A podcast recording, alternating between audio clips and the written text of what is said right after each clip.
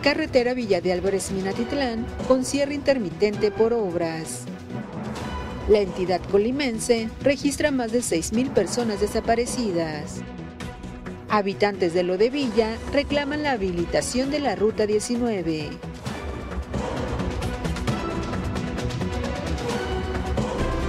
Mega Noticias Colima con Dinora Aguirre. ¿Qué tal? Buenas noches. Les saludo con mucho gusto este martes 4 de julio. Como siempre, el equipo de Mega Noticias listo ya para que usted esté enterado de lo que acontece en nuestra entidad, en el país y en el mundo. Inmersos en una crisis de desapariciones, con más de 6.000 desaparecidos del 2018 a la fecha.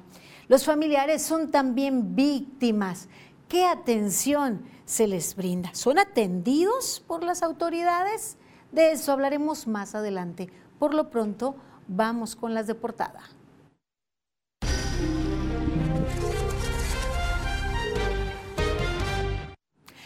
Alrededor de tres accidentes se registraron a la noche de este lunes 3 de julio en diferentes eh, puntos de la carretera, desde Guadalajara, bueno, ya en nuestra entidad, a, Manzanillo, e incluso una carretera hacia una comunidad.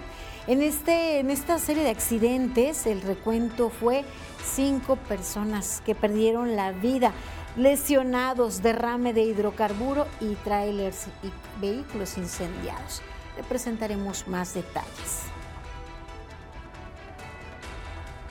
Y continúa el reclamo de habitantes de Lo de Villa en el municipio de Colima, Rancho de Villa como le decimos comúnmente, y es que no cuentan con servicio de transporte público colectivo que ingrese a la comunidad, tanto habitantes como quienes tienen la necesidad de ir al lugar, pues tienen que salir a pie de carretera para poder abordar el servicio de transporte con los riesgos que esto implica. Y mire, todas las mañanas muy temprano y a mediodía salen jóvenes estudiantes a diferentes centros educativos.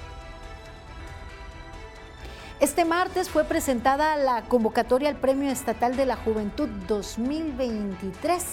Les tendremos en breves eh, detalles de este premio que se entrega en el próximo agosto. Les presentaremos más información. Y en Manzanillo se implementa el tranvía turístico con el objetivo pues, de atraer a los visitantes a este municipio costero. Les tendremos información. Esto fortalece los ambientes de paz en la zona de costa. Y hoy en nuestro tema mega hablaremos y le informaremos acerca de la donación de órganos cuánto es el presupuesto que se destina a la difusión y a las acciones de trasplantes de órganos en nuestro país. Les presentaremos un panorama de cómo se encuentra este tema a nivel nacional. Mire un dato interesante, en México durante el 2022 se realizaron 6.033 trasplantes de órganos y tejidos. Recuerde que una sociedad mejor informada toma mejores decisiones y mejores decisiones forman un mejor país. Hasta aquí las de portada.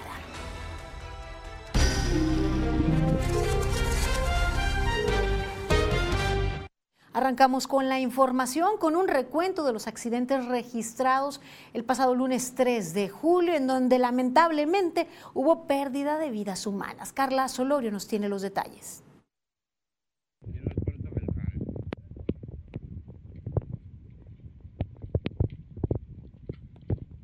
La noche del lunes 3 de julio se registraron diversos accidentes aparatosos en la autopista Colima-Guadalajara y en la carretera rumbo a Manzanillo, en donde se vieron involucrados un camión de la Sedena, además de trailers y automóviles incendiados. Hay cinco muertos y personas lesionadas. El primer accidente fue una carambola sobre la autopista Guadalajara a Colima, a la altura del kilómetro 117 al 119, en el puente de Beltrán se registra un accidente múltiple donde se ven involucrados tres vehículos en un incendio y dos vehículos adicionalmente. En el sitio se reportan de dos personas lesionadas y cuatro personas fallecidas. El segundo incidente fue en el kilómetro 142, cerca del destacamento de la Guardia Nacional, en donde vehículos de carga pesada chocaron y bloquearon en tránsito completamente hacia Colima. A pesar del aparatoso accidente, ninguna persona resultó con lesiones de consideración. Además, el derrame de hidrocarburo que se presentó por el choque fue contenido por elementos de protección civil del municipio de Cuauhtémoc. El tercero fue la volcadura de un tráiler con un doble remolque sobre la carretera Manzanillo-Colomos, a la altura de la zona conocida como la Reportando el fallecimiento del operador de la unidad. Carla Solorio, Mega Noticias. Pues aquí estar alertas en la conducción, sobre todo cuando se trata eh, pues de, manejar de noche, extremar precauciones y más vale disminuir la velocidad para ante cualquier situación poder reaccionar de manera pues oportuna ser precavidos, eh, dar seguimiento a los señalamientos que encontramos en carretera, evitar rebasar en donde no es posible puntos focalizados en donde frecuentemente se registran accidentes a lo largo de las, vial, de las vías en la entidad. Y mire, otros puntos de riesgo, por ejemplo, por diferentes circunstancias, en este caso ya ha habido también pérdida de vidas, es la carretera Villa de Álvarez Minatitlán la cual de manera intermitente es eh, pues cerrada para darle mantenimiento. Y es que hay trabajos de reparación a la altura del kilómetro 34 y solo hay paso al tránsito vehicular de 2 a 3 de la tarde y después de las 6 de la tarde. De acuerdo con personal de la empresa contratista por Peña Colorada, estos trabajos iniciaron la semana pasada debido a que se detectó una grieta que se ubicaba a unos 4 metros del talud invadiendo un carril, por lo que se abrió cajón con, con la máquina con una profundidad de 2.50 a 3 metros, de 2.5 a 3 metros para corregirla. Explicó que al realizar los trabajos detectaron que la profundidad de la grieta era de aproximadamente 50 centímetros, por lo que no representaba riesgos para los automovilistas. Sin embargo, para evitar que con las lluvias se filtrara agua y el desperfecto se hiciera más grande y entonces sí hubiera riesgos, fue que se tomó esta decisión de intervenir la vialidad. Hacia el lado de Colima también fue detectada una grieta con las mismas características, sin embargo el desperfecto ya fue atendido. Mientras tanto, se estima que sea esta semana cuando concluyan los trabajos de reparación en el kilómetro 34 y se restablezca la circulación. No obstante, aunque hay horarios establecidos para el paso vehicular, cuando la actividad lo permite, se da la oportunidad de que los automóviles pasen con precaución. Esto ocurre en intervalos de una o dos horas. Mire, eh, esta problemática de la carretera ya se, se ha ido agravando en los últimos años hasta terminar pues en pérdida de vidas el año anterior, luego de las lluvias. Lo cierto es que parece no hay una, un proyecto, no hay una gestión mm, a mediano o corto plazo para buscar otra solución más que esta que parece ser de manera temporal o provisional y nada pues brinda certidumbre y seguridad a quienes transitan por esta vialidad, que son muchas personas que van y vienen por cuestiones laborales, por asuntos de salud y más. Esperemos pronto haya una solución permanente para todos los que tienen la necesidad de utilizar esta carretera. Y vamos ahora a nuestra cápsula editorial, 100 palabras. Cada periodo de administración a nivel federal, cada presidente deja su huella, sus características por las cuales serán recordados. Y en los últimos tiempos no es necesariamente por algo positivo. 100 palabras de Víctor Hugo Hernández. 100 palabras de Víctor Hugo Hernández. Los mexicanos que hemos vivido y padecido 13 presidentes recientes, si partimos de Miguel Alemán, el primer presidente civil, lejos de matices y del análisis perfecto, los calificamos a nuestro entender, siempre con un criterio de pueblo, ahora que estamos tan de moda. Con este criterio reconocemos o castigamos, a ver si coincide usted conmigo. Miguel Alemán, el presidente amigo y corrupto, Ruiz Cortines, el mesurado y discreto, López Mateos, el viajero y ausente, Díaz Ordaz, el autoritario y represivo, Echeverría, el demagogo y populista, José López Portillo, el del nepotismo y la frivolidad de la Madrid, el moderado pero tibio. Salinas de Gortari, el de la privatización, pero también de la perversidad. Cedillo, el emergente, el entreguista. Fox, el de las promesas, el fallido. Calderón, el cuestionado, el de la violencia. Peña Nieto, el corrupto y alejado. Este fin de semana, Andrés Manuel López Obrador celebró un quinto aniversario que entra en los tiempos de las despedidas y los autoelogios, seguramente con una calificación popular en puerta. Vaya usted pensando, ¿cómo lo calificaría usted? Luego de nuestra cápsula editorial tenemos más información. hoy hablaremos en nuestro tema eh, sobre la atención que se le da a familiares de personas desaparecidas. En tanto, le presento, como cada día, las fichas de búsqueda de algunas personas que se encuentran en calidad de desaparecidos en nuestra entidad, buscando la colaboración de ustedes, de contar con información.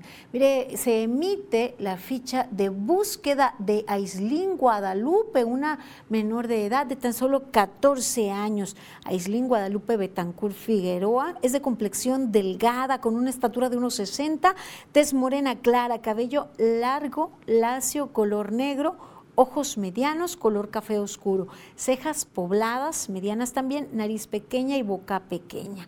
Aislín Guadalupe fue vista por última vez el día 12 de junio del año en curso, aproximadamente a las 6 y 20 horas, en un domicilio ubicado en la colonia La Lomita, esto en el municipio de Minatitlán. Si cuentan con información que pueda hacer, dar con su paradero, puede hacerle llegar incluso de manera anónima los números que aparecen en su pantalla. También se emite la ficha de alerta alba para ubicar a Yolet Yaslin León García y a su pequeña hija Romina Itzae Ceballos León, de 17 y 2 años de edad respectivamente. Yolet eh, es de complexión delgada, de estatura 1,73, tez morena clara, cabello negro, lacio, corto y rostro afilado, cejas pobladas, nariz respingada, orejas pequeñas, ojos grandes color café claro y boca grande y labios gruesos.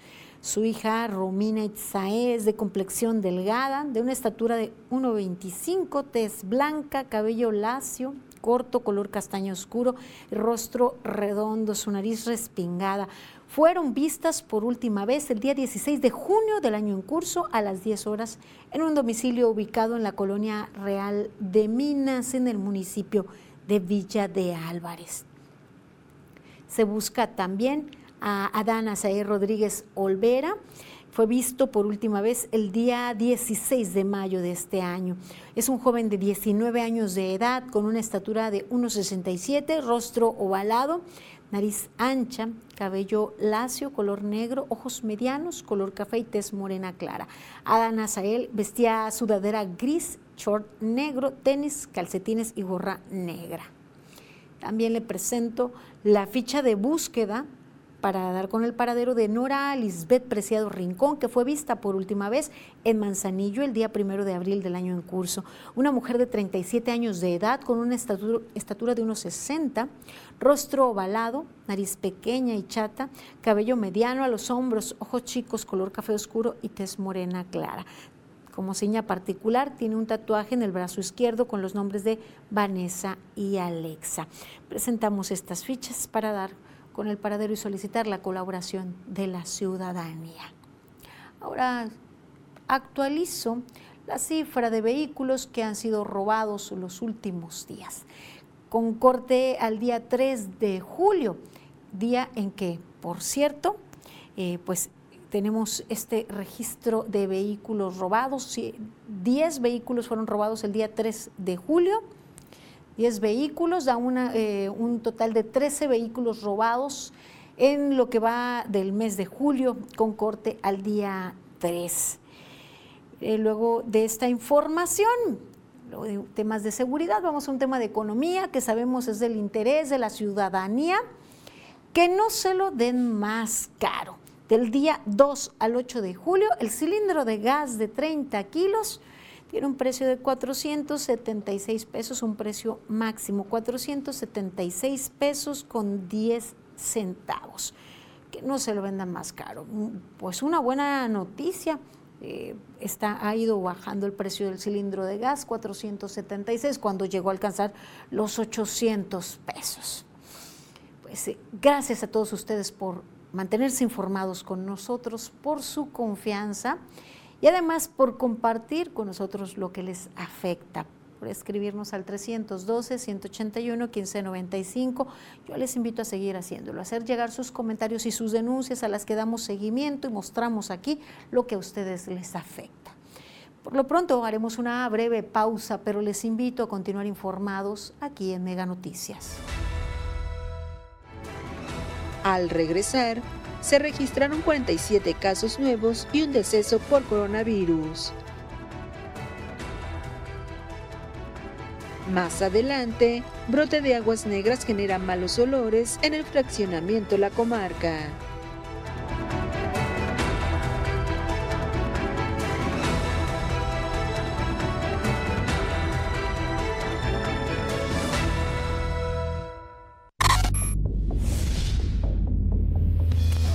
XB Plus puedes pausar tus programas en vivo para que no te pierdas de nada. Presiona el botón pausa y el programa se detendrá. Para retomarlo, presiona play.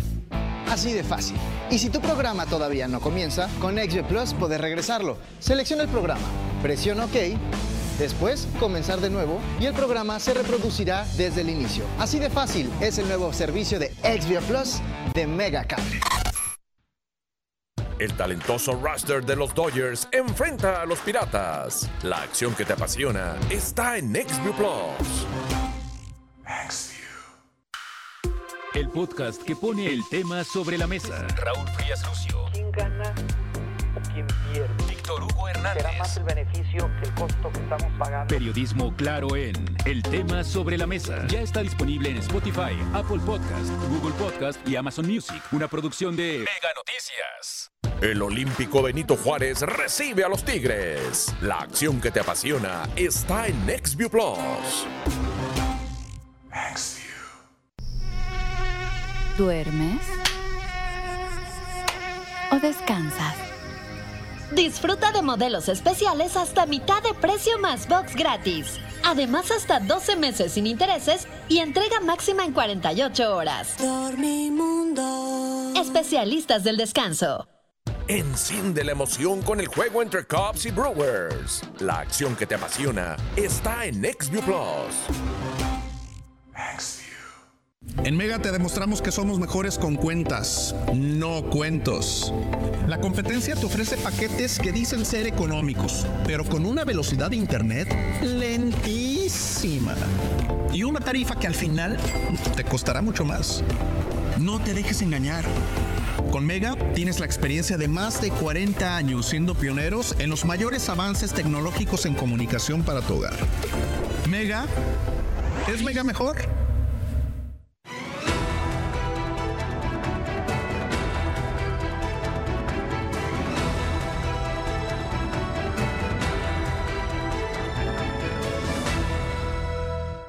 Seguimos con más información aquí en Mega Noticias.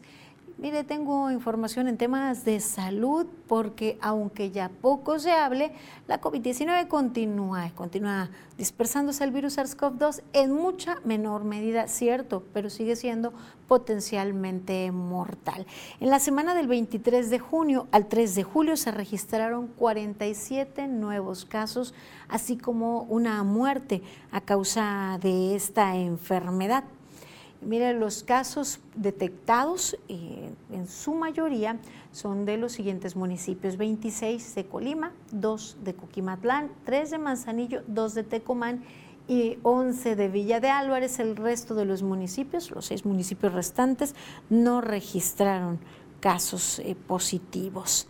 Sigue habiendo atención, demanda de atención hospitalaria y el Hospital General de Zona 1 del IMSS registra 50% de ocupación de camas de atención general enfermos COVID. El mismo porcentaje de ocupación se registra en el Hospital General de Manzanillo. Esto con corte al día 13 de julio, además de que el Hospital Regional Universitario registra el 40% de ocupación. Mire, luego de la información de salud y esta actualización ya no se presenta o ya la Secretaría de Salud ya no emite información tan desmenuzada como cuando era una emergencia. COVID-19, pero siguen actualizándose los nuevos casos detectados, porque esta enfermedad llegó para quedarse. Dejamos temas de salud y vamos a sus denuncias, a las que les damos seguimiento, las que ustedes nos hacen llegar vía WhatsApp o a través de nuestra página en Facebook. Mire, eh, quienes tienen la necesidad de transitar por el, Boulevard, eh, por el libramiento Ejército Mexicano, denuncian las pésimas condiciones en las que se encuentra la lateral demandan la reparación, la eliminación de estos baches esto frente a la altura del complejo administrativo del gobierno del estado. De acuerdo a las personas que presentaron el reporte ante Mega Noticias, los baches no son recientes, pero ante la falta de mantenimiento de la vialidad, poco a poco han ido apareciendo por el constante paso de los automóviles.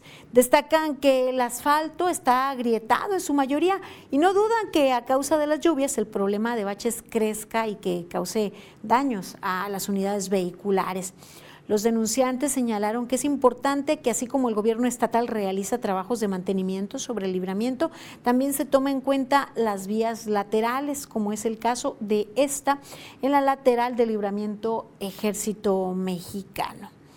Pues ahí está el llamado a las autoridades y dando seguimiento a las denuncias que ustedes nos envían. Esta es reiterada, ya hemos presentado esta situación, hemos leído aquí sus mensajes y se trata de la falta de servicio de transporte público colectivo en la comunidad de lo servicio que ingrese a la comunidad, que pueda llegar un poquito más cerca a los domicilios y que no los deje a pie de carretera, pues esto representa riesgo. Así lo reclaman los habitantes de la comunidad de Lo de Villa en el municipio de Colima y es que señalan que la ruta 19 desde el periodo de pandemia fue retirada del servicio y perjudicó a cientos de personas que necesitan trasladarse a diario, principalmente a estudiantes.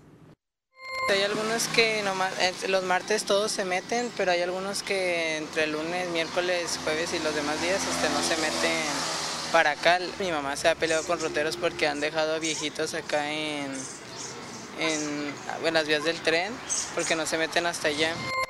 No solo ha perjudicado a los habitantes de la comunidad, también a las personas que acuden de visita al templo del Señor de la Expiración. La verdad sí es muy cansado porque pues a veces hacemos el esfuerzo de venirnos caminando o la manda como quieran y tenemos que subir desde el jardín a esperar la ruta acá en la entrada porque no hay ruta que entre. La verdad sí es incómodo, sí hace falta la 19. Mire, es de destacar que la única opción que tienen los habitantes de Lo de Villa es tomar las unidades que transitan por la carretera Colima-Coquimatlán. Y bueno, señalan que esto para ellos representa riesgo. Deben trasladarse a los paraderos que están ubicados allí en, el exterior de la comunidad. Pues los mismos habitantes de aquí comentan que sí, que eh, la presidenta les hizo un escrito y solicitó la ruta nuevamente, pero no sé por qué no se ha resuelto eso. Pues, esta denuncia ha sido reiterada, nos la han presentado en múltiples ocasiones y bueno, pues no ven la solución eh, pronta, no la ven en puerta. Ya hemos eh, abordado este tema, ya hemos expuesto aquí la situación, eh, pues desafortunadamente continúa afectándoles la falta del servicio de transporte. Es necesario que se coordine autoridades y concesionarios y hacen el llamado. Y hay otra denuncia más y se trata de un brote de aguas negras. Este brote genera malestar en habitantes del fraccionamiento La Comarca en el municipio de Villa de Álvarez, así como a propietarios de establecimientos en esa zona. De acuerdo con los inconformes, este brote se ubica entre las avenidas La Villita y J. Merced Cabrera y tiene un par de días, provoca que con las altas temperaturas se intensifiquen los malos olores, situación que podría traerles problemas de salud. Desde que se dieron cuenta de la situación han llamado en repetidas ocasiones a la autoridad correspondiente. Sin embargo, al momento no han tenido respuesta. Están molestos y exigen sea atendida a la, a la brevedad esta problemática para evitar afectaciones a la población en general. Nosotros agradecemos su confianza. Sigan enviando sus denuncias. Nosotros continuaremos presentando aquí lo que a ustedes les afecta. Escríbanos vía WhatsApp al 312-181-1595. Las denuncias, algunas de las que hemos presentado aquí, pues han tenido eh, su eco y han sido resueltas por las autoridades correspondientes. Pueden enviarlas vía WhatsApp, mensaje de texto tradicional, inbox o dejarlas en sus comentarios en el live. Gracias. Continuamos ahora con nuestro tema Mega, en donde presentamos información acerca de la donación de órganos. ¿Qué tanto se promueve en nuestro país? ¿Cuántos se realizan? ¿Cuál es el presupuesto de ello? Vamos a la información. En 2022 se realizaron en México 6.033 trasplantes de órganos y tejidos, cantidad que representó un aumento del 40% en comparación al 2021, según datos del Centro Nacional de Trasplantes. Del total realizado en 2022, 3.061 fueron de córnea, 2.712 de riñón, 238 de hígado y 42 de corazón. Por desgracia se, sigue, se siguen utilizando más los trasplantes de vivo que, los de, que los de origen cadavérico. Sí, casi en un, eh, un 80% se usan de cadáver, de, perdón, de vivo y en un 20% de cadáver que deberías, deberíamos estar al revés.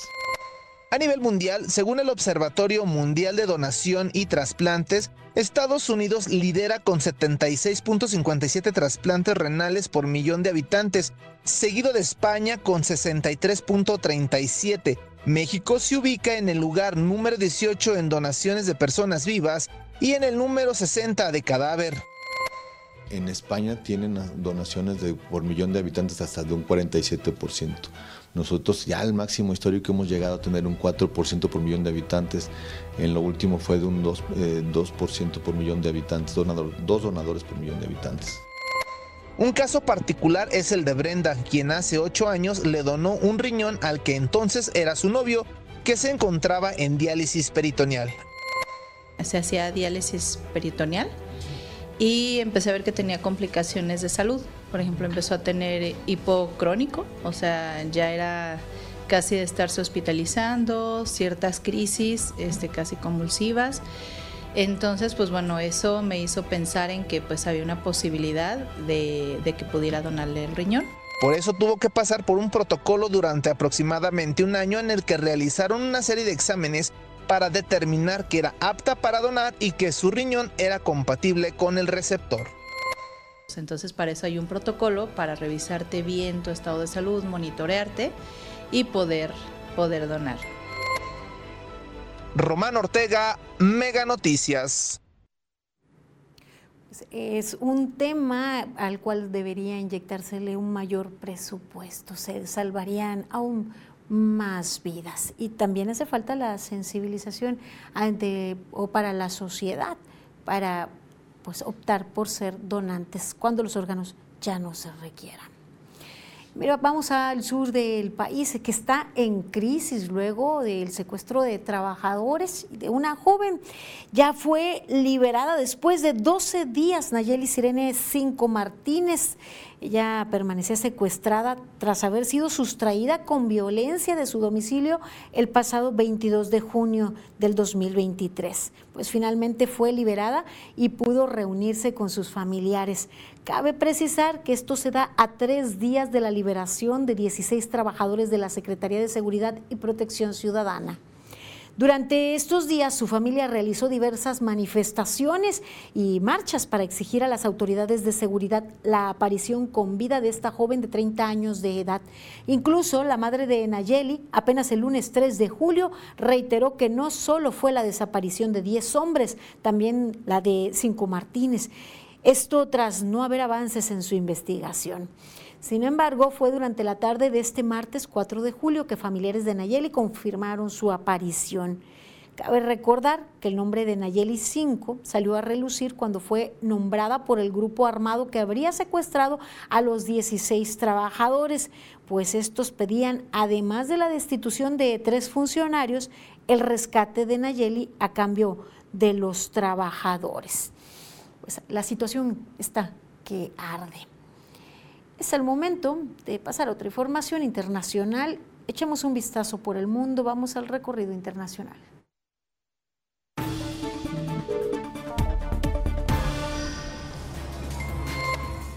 Emmanuel Macron, presidente de Francia, anunció una ley de urgencia para iniciar de inmediato con la reconstrucción de edificios e infraestructura pública dañados durante los siete días de disturbios en diversas regiones francesas. De acuerdo al más reciente balance del Ministerio del Interior, se detuvieron a casi 3.500 personas, se incendiaron unos 12.200 autos y se vandalizaron al menos 1.100 edificios, entre ellas varias escuelas. Los daños ocasionados solo al transporte público ascienden a 20 millones de euros.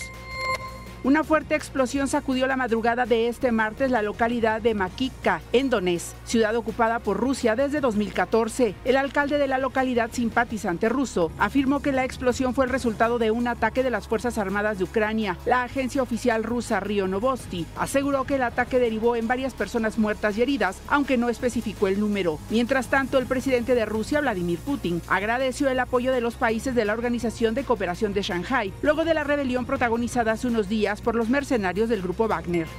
Las calles de Sanaa en Yemen se convirtieron en el escenario de una manifestación multitudinaria para protestar contra los ataques israelíes a la ciudad cisjordana de Jenin. Con gritos y pancartas externaron su solidaridad con el pueblo palestino. El ejército israelí lanzó este lunes una operación a gran escala en territorios ocupados de Cisjordania. De acuerdo al Ministerio de Sanidad palestino, al menos 10 personas murieron y decenas resultaron heridas. No descartan que la incursión armada aumente el número de víctimas mortales.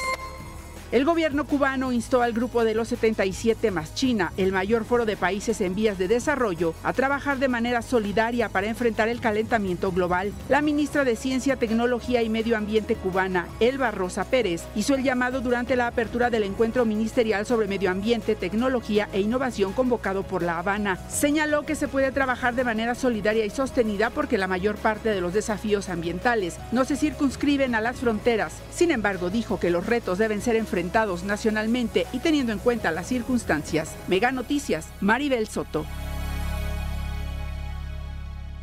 Y luego de este vistazo por el mundo, vamos con el doctor Martín Álvarez a nuestra sección de finanzas.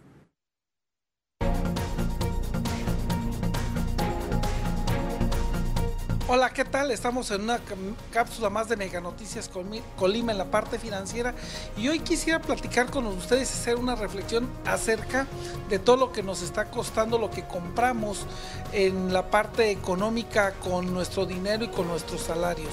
Usted ha observado que la inflación aparentemente controlada y que va hacia la baja porque ya la bajaron del 6%. Sin embargo, cuando usted y yo vamos al mercado Obregón o vamos al mercado Revolución o vamos a alguna tienda de conveniencia o, supermercado, nos cuesta todo más caro.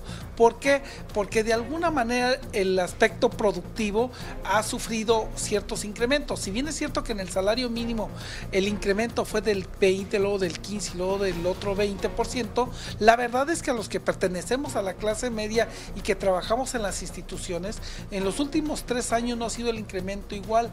Es más, les digo, no ha pasado del 4%, por lo tanto nosotros tendríamos así a grandes rasgos entre un 9 y un 10% de incremento en los tres años. Sin embargo, lo que puede usted observar también con nosotros es que de alguna manera este, las cosas o la pura inflación está por encima del 14% en los últimos tres años. ¿Y esto qué implica?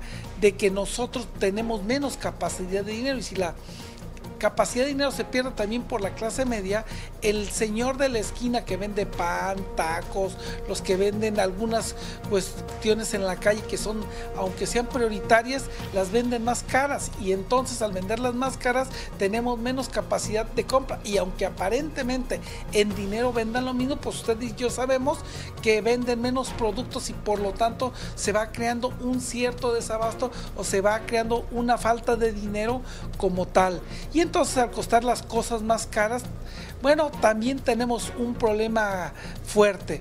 Pero también digo, ¿por qué está sucediendo esto? Porque de alguna manera las economías y el México que yo mismo viví cuando tenía por ahí en los 70, 6 o 7 años, no es el mismo México que estoy viendo ahorita a esta edad donde del año 2020 donde de alguna manera nos beneficia estos incrementos y por lo tanto el desarrollo y el crecimiento y el nivel de vida es mucho mejor.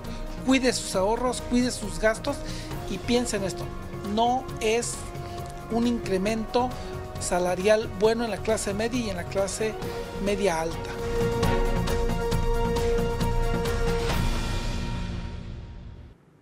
De nuestra sección de finanzas, les recuerdo que pueden mantenerse informados al momento en nuestras redes sociales. Búsquenos en Twitter, en Instagram, en nuestra página en Facebook, en donde transmitimos en simultáneo día con día. También todas las mañanas mi compañero Manuel Pozos transmite desde donde sea necesario para hacer visibles sus denuncias, lo que a usted le afecta. Bueno, luego de recordarles, esto hacemos una pausa breve. Continúen informados aquí en Mega Noticias. Al regresar, la experiencia de la desaparición de personas es una tortura para familiares. Más adelante, Policía Municipal de Colima se capacita en lengua de señas mexicana.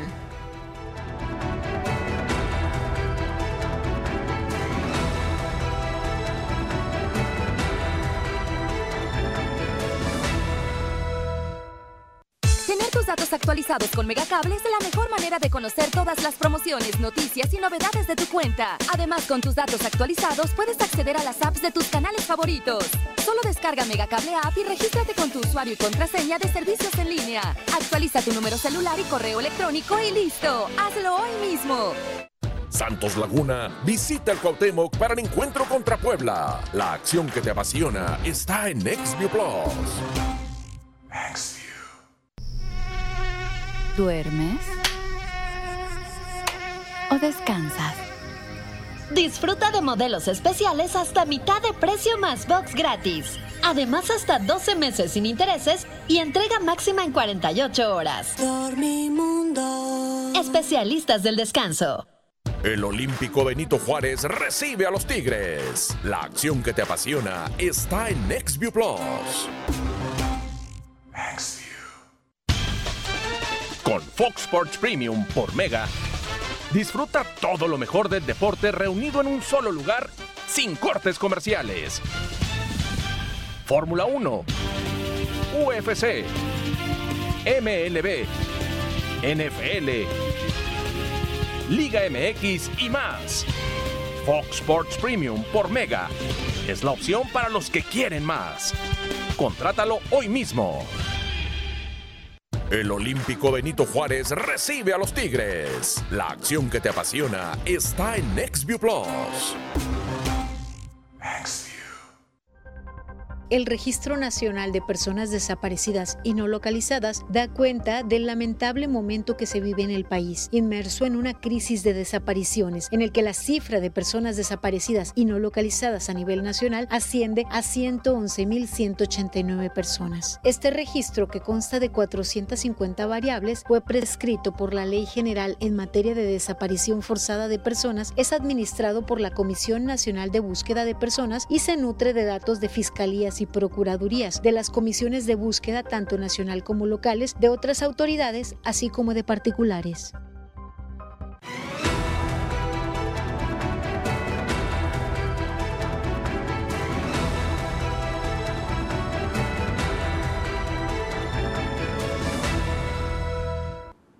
Seguimos con más información aquí en Mega Noticias, con más de 6 mil personas desaparecidas en nuestra entidad.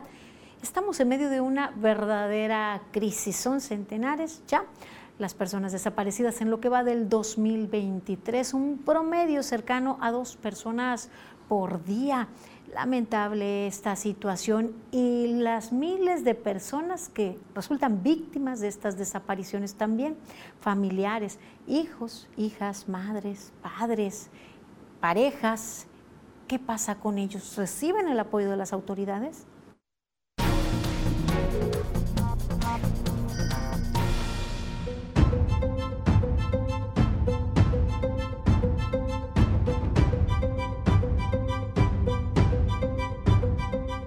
Las desapariciones de mujeres y hombres continúan escalando en la entidad colimense, así como la incertidumbre de las familias que tienen un asiento vacío en sus mesas. Tan solo en lo que va de este 2023, se tiene un registro de 354 víctimas desaparecidas y 346 carpetas de investigación, mientras que el acumulado son 6.083 personas que están como no localizadas desde el 2018 y hasta este 3 de julio del 2023, de acuerdo con los datos de la Fiscalía General del Estado de Colima. En el manual de capacitación para la búsqueda de personas. En cuanto a los efectos y daños en la salud de familiares de personas desaparecidas, se menciona que la experiencia de la desaparición se ha equiparado a una forma de tortura para sus familias, especialmente cuando durante los procesos de búsqueda las familias son revictimizadas. Algunos efectos identificados son el agotamiento, alteraciones del sueño, trastornos digestivos, problemas cardiovasculares e incidentes cerebrovasculares. En cuanto a los mentales, son los cambios de ánimo, trastornos de ansiedad, sentimientos de culpa, alucinaciones, sintomatología de tipo depresiva, entre otras. Describe que las omisiones, ineficiencias y maltratos por parte de quienes deberían brindar apoyo, resarcimiento, si es posible, y procurar el bienestar de los afectados, producen nuevos daños y agravan los existentes, así como la falta de sensibilidad y empatía, poner en duda la credibilidad de la víctima y las dilaciones y largos tiempos de espera en el sistema de justicia. Carla Solorio, Mega Noticias. Respecto a las desapariciones, la Fiscalía General del Estado señala que cuenta con los protocolos para la atención integral de las familias víctimas de personas desaparecidas, señaló el vocero eh, de la Mesa de Coordinación para la Construcción de la Paz y Seguridad, Francisco Javier Almanza Torres. Por supuesto que se les brinda todo el apoyo psicológico y de orientación, en este caso de la Fiscalía Especializada en Desaparecidos, para poder este, apoyarlos y darles toda la orientación para que pronto puedan ellos asimilar el trago amargo que están pasando. Mire, Además, indicaron, se trabaja de forma estrecha con la Coordinación Estatal de Búsqueda y algunos colectivos de búsqueda de personas con la intención, intención de poderlos encontrar y regresar la tranquilidad a sus familiares. Entre tanto, dijo desconocer cuántas familias actualmente se atienden como víctimas de personas desaparecidas. Esto eh, lo señalaron las autoridades, eh, esto en pues, rueda de prensa, el vocero, eh, el vocero de la Mesa para la Construcción de la Paz y la Seguridad, Francisco Javier Almazán Torres. sin embargo, pues como sabemos, las víctimas, las familias, tienen otra percepción, son quienes lo viven en carne propia. Mire, además de enfrentar la desaparición de sus seres queridos, como es el caso de esta madre que enfrenta la desaparición de su hijo Javier, Javier López Saucedo, eh, pues tiene que sufrir pues, otras situaciones. La señora Carmen Saucedo Soria es víctima de la propia Comisión Ejecutiva Estatal de Atención a Víctimas, pues no ha existido atención en materia de salud de parte de este organismo, a pesar de tener derecho a ello y de haberla solicitado, lo cual considera lamentable. La depresión y hasta los eh, intentos de suicidio nos han llevado a una situación de salud deficiente. ¿Saben? Me la negaron. Estoy hablando del 30 de junio del 2022. Hoy, hoy, 28 de junio, apenas me la dieron. Resaltó que la ley indica que debe existir atención cuando es consecuencia de un hecho victimizante. Recordó que su hijo Javier desapareció en 2019 tras asistir al estado de Sonora como parte de una cuadrilla de trabajo registrada ante el Servicio Nacional de Empleo y la última vez que lo vio fue cuando asistió al jardín principal de Cuauhtémoc en Colima, donde abordó el autobús que lo llevaría a ese estado. La depresión no es porque yo me la pasé deprimida. La tristeza no es porque se me antoje, ¿sí? El estrés no es porque se me ocurra. Todo eso viene ante la ausencia, el no saber qué es lo que pasó con mi hijo. La señora Carmen denunció que lo único que ha recibido de parte de las autoridades son actos de revictimización, pues continuamente se le cuestiona si su hijo era un delincuente. En lo que anduviera. Mi hijo se fue a trabajar, pero si mi hijo anduviera de delincuente, estamos en un estado de derecho en donde aquel que comete un delito se le detiene, se le procesa, se le enjuicia y se le encierra para que pague como debe de ser. Pues este es el sentir de la señora Carmen, más que su sentir, es lo que vive y lo que sufre en carne propia ante la omisión de parte de las autoridades de quienes deberían brindarle todo el apoyo, las facilidades, la asesoría. Desafortunadamente no es así. Y la realidad para muchas víctimas de desaparición es esta, el sufrimiento, el abandono de parte de las autoridades, el ser ignorados, revictimizados, no solo por las autoridades, también la sociedad misma. Eh, es poco empática. No esperemos vivirlo en carne propia para poder entender, para poder sentirlo. Y sobre todo exigir a las autoridades que hagan su trabajo en un país en donde debería prevalecer el Estado de Derecho justamente. En un país en donde a los desaparecidos se les debe buscar de forma inmediata con el afán de encontrárseles con vida. Además de todo esto, de que no se les busca con vida. Además de esto, la crisis forense pues viene a acrecentar, a, alargar el pesar de muchas personas que tienen familiares desaparecidos y que la información, aunque sabemos que los tiempos para los análisis científicos son largos, pues la realidad es que se alargan muchísimo más para poder darle cierre a los familiares de las personas de los cuerpos que han sido localizados en fosas, en una entidad que tiene un municipio en los primeros lugares en hallazgos de fosas clandestinas. Pues esta es la realidad que dista mucho del discurso de las autoridades. Vamos con Rosalba Venancio, que ya nos tiene preparadas las breves. Buenas noches, Rosalba. ¿Qué tal, Dinora? Muy buenas noches. Así es, tenemos información importante para los los habitantes del municipio de Tecomán. Les comento que ahí la autoridad implementó un operativo para retirar vehículos abandonados en la vía pública. Así que veamos los detalles.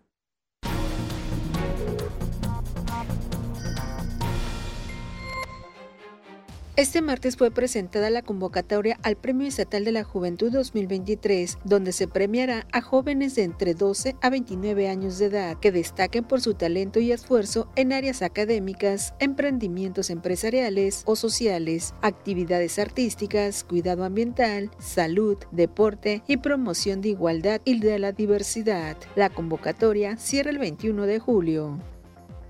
La Dirección General de Participación y Desarrollo Comunitario del Ayuntamiento de Manzanillo ofrece recorridos en el tranvía turístico con el fin de fomentar el turismo, generar comunidad y crear ambiente de paz. Desde el 15 de noviembre de 2022 al 30 de junio de este 2023 se han realizado 4.032 trayectos en los cuales participaron 37.416 personas. Los trabajadores del Poder Ejecutivo recibieron la capacitación titulada Evacuación de Inmuebles, el cual les dotará de conocimientos prácticos y teóricos a los servidores públicos para una correcta actuación ante diversas eventualidades. El gobierno del estado tiene proyectado que 600 trabajadores también se capaciten en primeros auxilios y prevención y combate de incendios para brindar una atención integral a la ciudadanía, personal operativo y administrativo de la Policía Municipal de Colima y del Juzgado Cívico Municipal se capacitan en el segundo módulo del curso de Lengua de Señas Mexicana. Este miércoles 5 de julio, a partir de las 4 de la tarde, a la colonia Nuevo Milenio, llegará el Ayuntamiento Móvil, programa que acerca servicios del registro civil, recepción de pago de impuestos o derechos, servicios médicos, reparación de electrodomésticos, venta de productos a bajo costo, así como acceder a beneficios en financiamientos como el crédito de mujeres trabajando.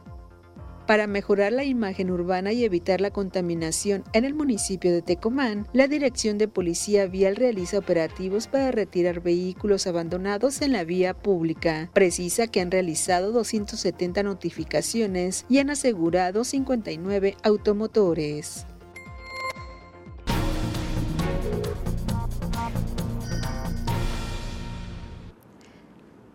De acuerdo a la autoridad, se le avisa al dueño del vehículo que tiene 24 horas para resguardarlo en otro lugar.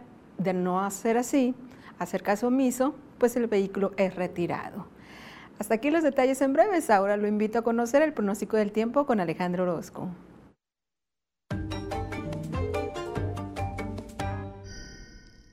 Amigos, qué gusto saludarles. Aquí les tengo el panorama, lo que usted verá a lo largo de estos días. Llegamos a la mitad de la semana y bueno, pues tenemos en la región algo de nubosidad. Vamos a continuar sin variaciones demasiado marcadas en el tema de las temperaturas. Yo le tengo el pronóstico preciso, el de aquí, el de Mega Noticias, y así le platico que Manzanillo pues seguirá con los 32 grados. Tecomán va a llegar a los 34. Aquí con nosotros algunas tormentas aisladas, la temperatura deberá de estar por los 33.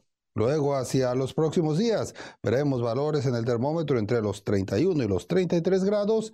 La posibilidad de tormentas eléctricas ya en últimas horas de la tarde. Este es el pronóstico del tiempo de Mega Noticias.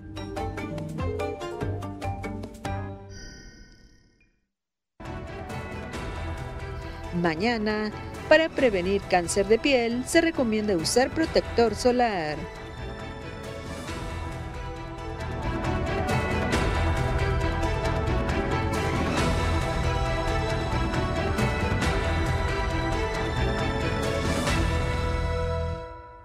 Paga 12 meses y luego viene el 13, pero ese no lo pagas. Solo con Mega, para que navegues contento Le sumamos 10 megas más, sin costo te lo vamos a dar. Solo con Mega, 13 por 12, solo con Mega. Con Megacable App tienes todos tus servicios en tus manos. Descárgala hoy mismo desde App Store o Google Play. Megacable App. En Mega te demostramos que somos mejores con cuentas, no cuentos. La competencia te ofrece paquetes que dicen ser económicos, pero con una velocidad de internet lentísima.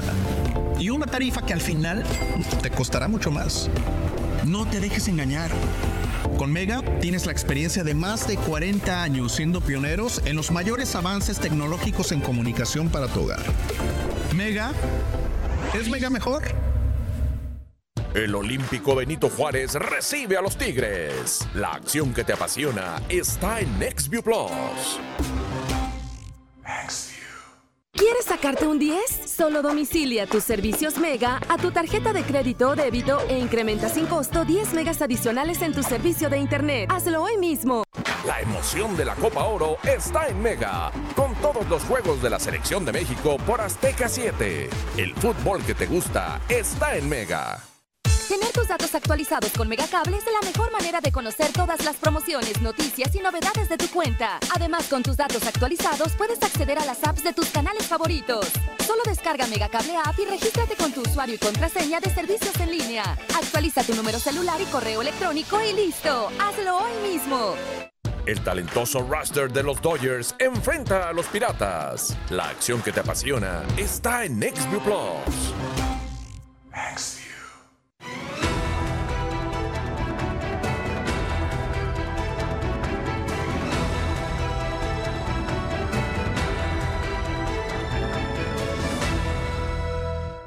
Continuamos con más información en Mega Noticias.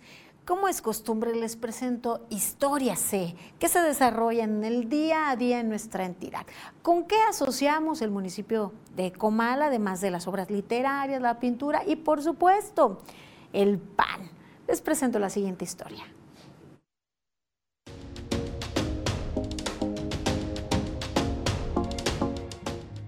Hace más de 56 años, el papá de Miguel Fuentes Zamora decidió emprender el negocio de la panadería en el municipio de Comala. Varios años se dedicó a deleitar el paladar de los colimenses con este rico alimento que anteriormente realizaba en hornos tradicionales.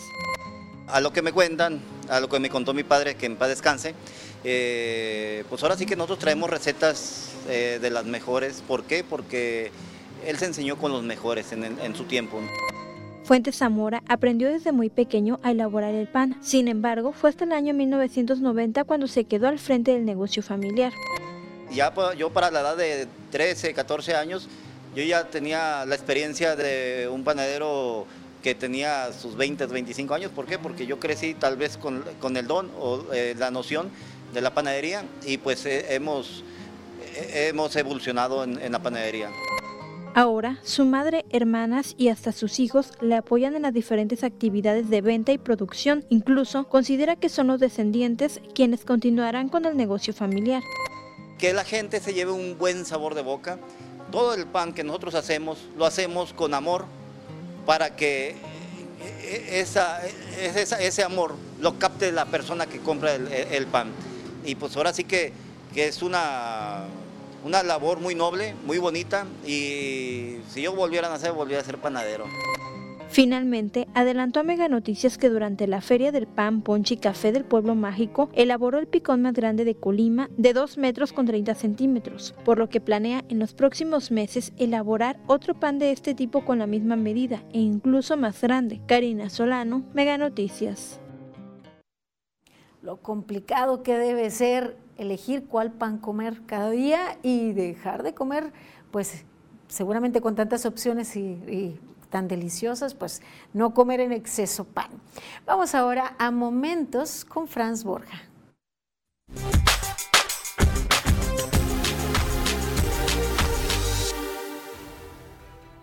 Llegamos a momentos, revisemos los temas de las redes.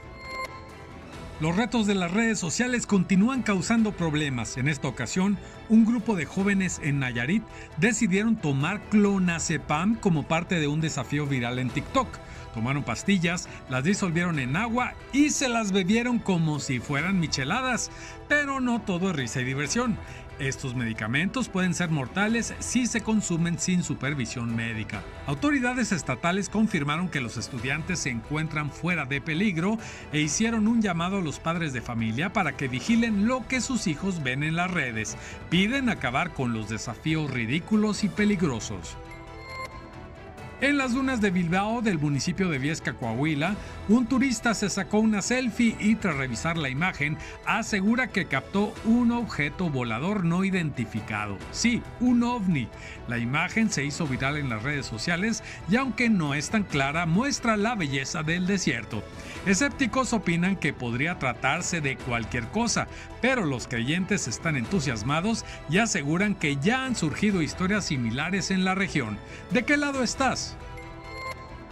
Parece que a este animal le urge convertirse en cabrito asado. El ejemplar se hizo viral en redes sociales luego de parecer disfrutar del fuego y repasar toda su cabeza en las llamas. La curiosa imagen se prestó para las bromas en los comentarios. Sin embargo, una versión asegura que la cabra en realidad tiene parásitos en su pelaje y es esta la forma en que encontró cómo deshacerse de ellos. Ver para creer.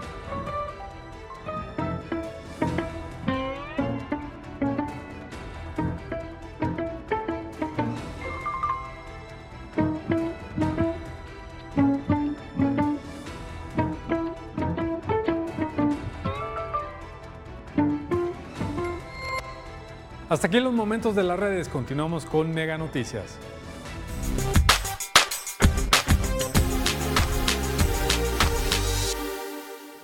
Y ya estamos en la recta final de Mega Noticias.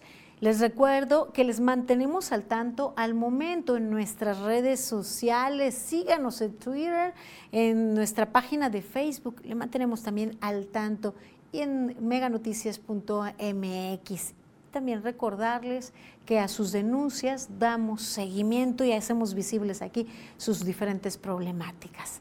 Les invito a continuar informados con Mega Noticias. Mañana nos vemos en punto de las 8. Buenas noches.